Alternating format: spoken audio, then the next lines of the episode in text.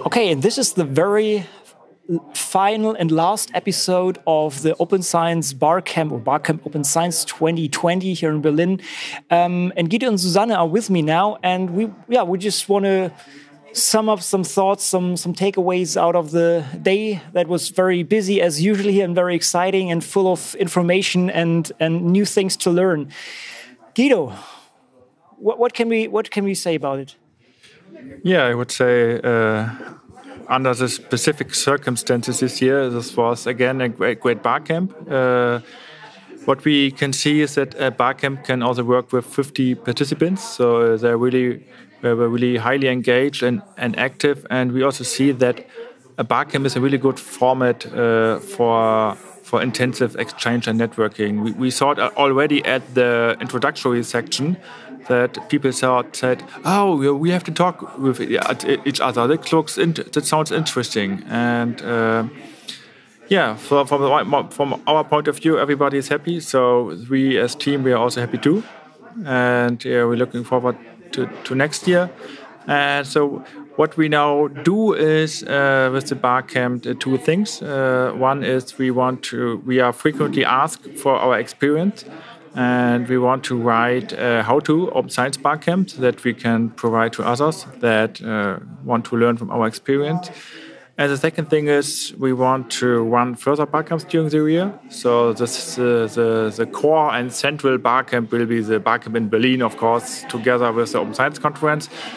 But we are in the progress of, of planning further barcamps during the in other regions in Germany, but we may also extend it uh, outside in Europe. And also many other bar camps are outside, uh, and uh, in the context of open science, uh, in May the Netherlands Open Science Bar Camp will take place, and so we see there's a great potential for this format, especially in, in, the open science community. And yes, we want to take part in this movement and want to foster it where we can. Susanne. Um, when I think about today, um, what really strikes me is the atmosphere here, because I'm always very concerned how um, newbies are um, welcomed here. And I was talking to some newbies today, and um, they really said, okay, this is such a nice format and I feel very welcome. I'm a bit shy, but I really like it and I want to propose stuff. And um, yeah, I think that makes the Barcamp so special. And um, that's why everybody loves to come here. And uh, yeah, I hope that next year we will have more participants and no coronavirus. yeah, maybe a small uh, glance be behind the scene here, because this was really critical, right? Because of the coronavirus, uh, certain conferences and so on were cancelled, and the decision was also basically taken here that this is that it will take place, and I think it was good. I think uh, with a certain amount of hygiene, also experts say it's it's okay. This is not a huge event here, so it was absolutely fine. And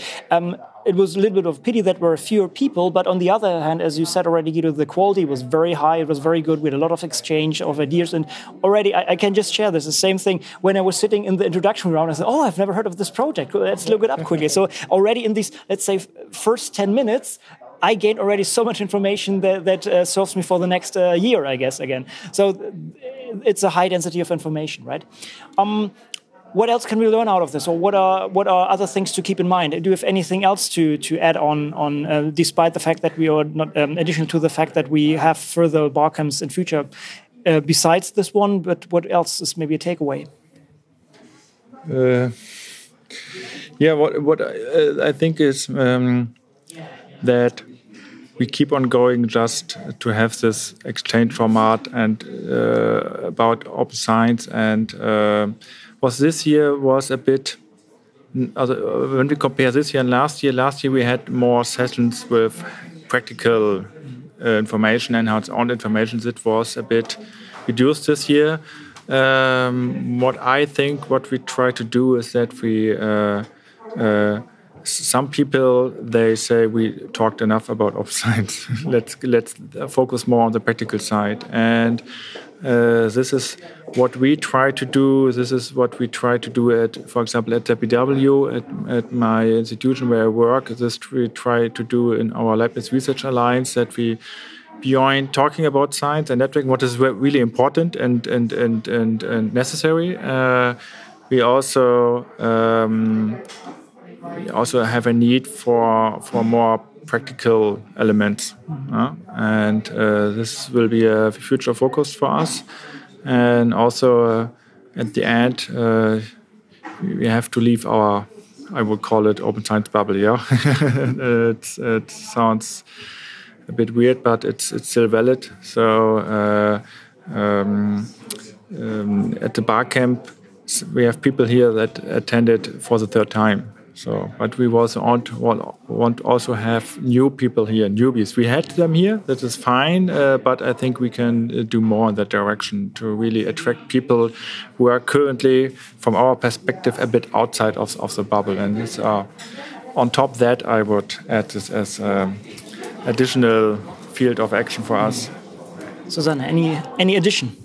No. okay, I, th I, think we all are good and tired and, I, and just Hungry want and to. tired. I, I have a last comment. Uh, this wouldn't be possible without the uh, the great work of Open Science Radio Thank you. while Thank you. producing the plenty of episodes. Yeah, thank you so much.